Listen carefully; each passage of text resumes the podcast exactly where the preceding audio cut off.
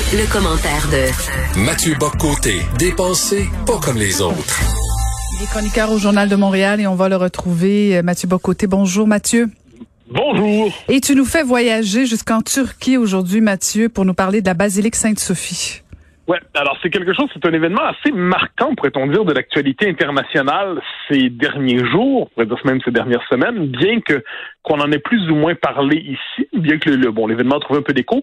En gros, euh, la basilique Sainte-Sophie, qui euh, est historiquement un monument euh, immense dans l'histoire du, du, christianisme, qui va être transformé suite à la chute de Constantinople au, au 15e siècle en mosquée, retransformé dans, la, dans les années 30, si je me trompe pas, par Mustafa Kemal Atatürk, donc au moment de la révolution kémaliste, va transformer la basilique Sainte-Sophie en musée, euh, en, le transformant en lieu de rencontre pour les cultures, pour l'humanité. Il voulait l'offrir à l'humanité, disait-il. Donc une manière pour les différentes traditions spirituelles, traditions culturelles, traditions religieuses, de se rencontrer dans un lieu euh, que tout ont fini par vénérer d'une manière ou de l'autre.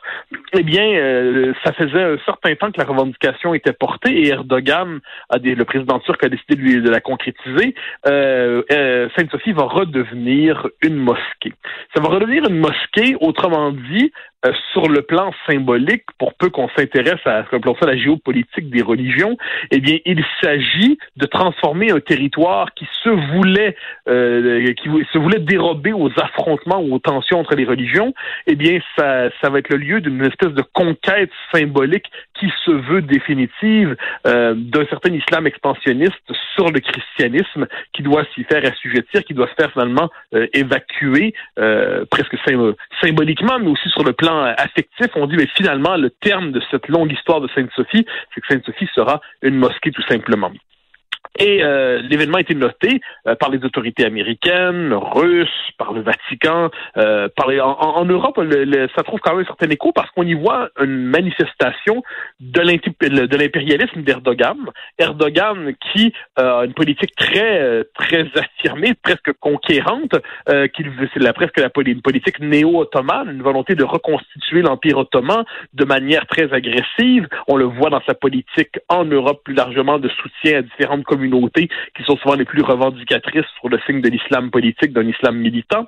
Donc, ce qui se passe, en fait, euh, à Sainte-Sophie a une portée bien plus grande que ce que l'on veut le croire quelquefois ici, euh, sous le signe, appelons ça, d'un affrontement, ou à tout le moins de tension plus que millénaire entre ce qu'on appelait autrefois la chrétienté et l'islam, ou à tout le moins les tensions qui existent entre les grandes religions de ce monde, eh bien, on est là devant une provocation religieuse, une provocation civilisationnelle, si on me permet la formule. On est surtout devant un geste islamiste pour annoncer une nouvelle manifestation d'agressivité euh, qui ne sera qui ne sera pas la dernière. Et voilà pourquoi je pense qu'il y a une inquiétude chez des gens de différentes tendances politiques, de différentes tendances religieuses, une inquiétude devant la portée de ce geste qui n'est pas que confessionnel, qui est une volonté, une manifestation d'agressivité islamiste finalement.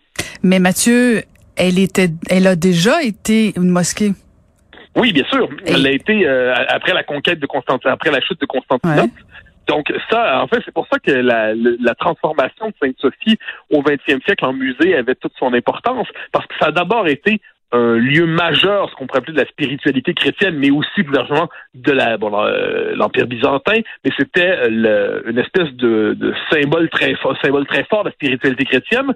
Ensuite, euh, parce que dans l'histoire, ça fonctionnait ici. Souvent, quand euh, une civilisation conquiert, conquiert une autre, conquiert un territoire, on transforme le temple pour le vouer au, dieu vainqueur contre le dieu vaincu, pour, le prendre avec une image, et ça a été transformé en mosquée. Mais au XXe siècle, quand Atatürk décide finalement que, que la politique d'Atatürk, c'était on va moderniser la Turquie, on va la moderniser euh, de, avec une main, une main de fer, et on va la moderniser comment? Notamment en la laïcisant. Hein. Ça, faut pas l'oublier qu'une des laïcités les plus agressives au XXe siècle, c'est Atatürk par rapport aux Turcs eux-mêmes. Euh, c'est Mustafa Kemal Atatürk. Ce les, les, Turcs eux-mêmes ont, ont poussé très loin politique de laïcité qui était jusqu'à il y a quelques années encore défendue notamment par les militaires en Turquie, euh, pays tout à fait tout à fait complexe de ce point de vue. Mais il y avait cette idée en transformant ça en musée, euh, ben, c'était l'idée véritablement de la dérober à ce conflit civilisationnel, de transformer ce qui était un temple religieux en temple euh, qui finalement qui célèbre l'esprit, l'esprit créateur de l'homme. Et là, puisqu'on retransforme ça en mosquée, une des une des conséquences de la chose, par exemple, c'est lorsque il y aura prière musulmane dans euh, dans la, nouvelle mosquée, appelons ça comme ça, eh bien certaines des fresques chrétiennes doivent être masquées pendant la prière et ainsi de suite. Ce qui nous en dit beaucoup sur la signification pas seulement religieuse, mais politique du geste finalement. Ça a déjà été une mosquée, ce n'était plus. Le fait que ça le redevienne nous dit quelque chose sur l'époque dans laquelle nous entrons.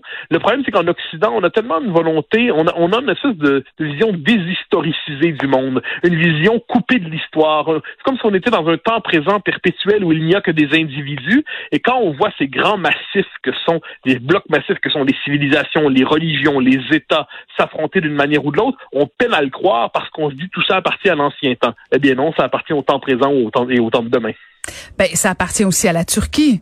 En quoi, en quoi c'est, les, les Occidentaux devraient se, se, questionner euh, sur cette euh, nouvelle-là? Pourquoi ça, pourquoi ça nous concerne tant que ça? Ben alors, voilà pourquoi, parce que ça, ça a une portée universelle, pourrait-on dire. Mais c'est la, c'est la réaction, euh, ta réaction est celle de la Russie en ce moment, qui dit c'est un geste de souveraineté intérieure. Je vais juste poser la question, là. Ah, non, je comprends. Non, non, non, mais ce que je veux dire, c'est la réponse des, des Russes. Qui, parce que pour les Russes, pour les orthodoxes notamment, pour les orthodoxes, euh, Sainte-Sophie, ça a une portée encore plus importante. Euh, c'est un lieu de la spiritualité euh, orthodoxe dans, dans, le christianisme, c'est encore plus marqué dans l'orthodoxie. Mais les Russes disent, parce que c'est leur politique aujourd'hui, euh, ben, euh, charbonnier et maître chez soi d'une certaine manière, et c'est un geste de souveraineté nationale mhm. pour les euh, pour les Turcs tout simplement. Bon, on peut se dire ça, mais à ce compte-là, euh, si on entre dans cette logique, et il se peut qu'on entre dans cette logique, eh bien qu'on ne conteste pas ensuite les nations occidentales qui voudraient qui, qui, qui poseraient des gestes semblables, me semble-t-il, aussi aussi agressifs. Puis moi surtout, je situerais ça à un autre niveau. On, on a aujourd'hui, on est dans un moment où il y a des tensions très vives entre les civilisations, entre les grandes civilisations qui constituent le monde. On, quitte les temps paisibles et pacifiques. On quitte les temps où on croyait à la concorde universelle par le droit et le marché. Euh, on redécouvre par la, la, puissance de la Chine. On le voit par les, tensions euh, démographiques en Europe. On le voit avec la décomposition des États-Unis qui se croyaient seul maître du monde et qui aujourd'hui c'est un espèce d'empire paranoïaque. Euh, on pourrait multiplier les exemples. Eh bien, il y avait ce symbole Sainte-Sophie qui était d'une certaine manière cette idée qu'au-delà de l'affrontement qui de, sur, un millénaire et demi à peu près entre l'islam et la chrétienté ou le christianisme, eh bien, il y avait néanmoins ce lieu qui, transcendait finalement, qui transcendait euh, le conflit, qui était un lieu où finalement les, les religions, où l'Occident et l'Orient se rencontraient, ce lieu où les civilisations trouvaient à communier ensemble en se disant que au-delà de la religion, il y a un patrimoine commun de l'humanité qu'on trouve là. Eh bien, quand on décide de réislamiser Sainte-Sophie, eh bien, le, signal que ça envoie, c'est que la logique du conflit des religions est réactivée. Et ça, euh, non pas qu'elle n'existait plus, mais c'est réactivé presque de manière revendiquée par un pouvoir conquérant, par un pouvoir agressif qui est celui d'Erdogan. Et de ce point de vue, les Occidentaux qui ont la tendance de croire qu'il suffit de vouloir s'entendre et discuter pour ne plus avoir d'ennemis, eh bien, ils découvrent en Erdogan, c'est pas pas d'hier, mais on le voit plus aujourd'hui que jamais, euh, euh, quelqu'un qui se voit lui-même comme leur ennemi. Mais Mathieu, je vais me faire l'avocate du diable. Est-ce que que tu parles de paranoïa, tu parles d'agressivité, est-ce que ça peut pas être juste une volonté? Je comprends ce que tu essaies de, de, de, m'expliquer, de nous expliquer sur l'importance, sur les, les, les, les dommages et sur ce que ça peut représenter, mais est-ce que ça peut pas aussi appartenir à la Turquie, euh, peu importe euh, ses motivations, de, de, de, changer l'orientation d'une basilique sans que automatiquement on en vienne à une guerre des religions? Ben, ben, en fait, le, drame de la guerre, c'est qu'on il ne quelquefois on ne veut pas la déclarer, mais si on se la fait déclarer, on, on est pris dans cette situation-là. Alors, je ne dis pas qu'on est demain, on entre en croisade, c'est pas du tout ce que je dis. C'est qu'on est simplement devant un geste qui a une portée. Erdogan lui-même, le régime turc lui-même, le, le présente comme un geste d'agressivité. On est devant un régime conquérant. On est devant un régime qui, par exemple, en Europe, entend euh, se présenter, présente lui-même une volonté euh, impériale par rapport à l'Europe, une volonté d'agressivité par, par rapport à l'Europe. Donc, lui-même, le régime se perçoit comme tel. Par ailleurs, c'est une revendication qui est portée par euh, des tendances très radicales en Turquie pendant un bon moment. Erdogan, en leur tendant la main, en leur en consentant finalement à cette transformation, le signal envoyé, c'est que c'est perçu par les Turcs eux-mêmes comme un geste de reconquête sur ce territoire un temps consenti à l'humanité, mais qui était vu finalement comme une un résidu chrétien, un résidu d'autre chose dans une nation turque qui se veut aujourd'hui euh, homogène, islamique et conquérante. Et mm. de ce point de vue, euh, puis le drame là-dedans, faut-il le dire, c'est qu'il y a en Turquie beaucoup d'opposants à ça. Faut pas l'oublier.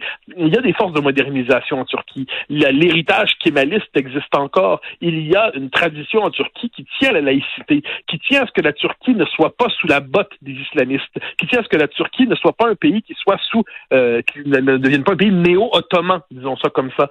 Et il y a cette résistance-là en Turquie. Euh, et le drame étant que finalement cette résistance turque à Erdogan ne trouve pas d'écho. Il faut dire que c'est un pays de plus en plus autoritaire mmh. aussi. De, on n'est pas ici devant une démocratie libérale euh, version euh, version turque. On est devant un pays de plus en plus autoritaire et il y a de bonnes raisons de ce point de vue de donc d'accorder la signification à ce geste que Erdogan lui-même euh, reconnaît. Merci beaucoup pour ces clarifications et euh, à nous de pas, ne pas oublier. Merci beaucoup, Mathieu. Au grand plaisir. À demain. Merci. C'était Mathieu Bocoté. Caroline Saint-Hilaire. Pas d'enveloppe brune, pas de lobbying. Juste la vraie bonne radio, dans les règles de l'art. Cube Radio. Tanné d'entendre toujours le même débat. Tanné d'entendre toujours les mêmes hits. Maintenant, écoutez.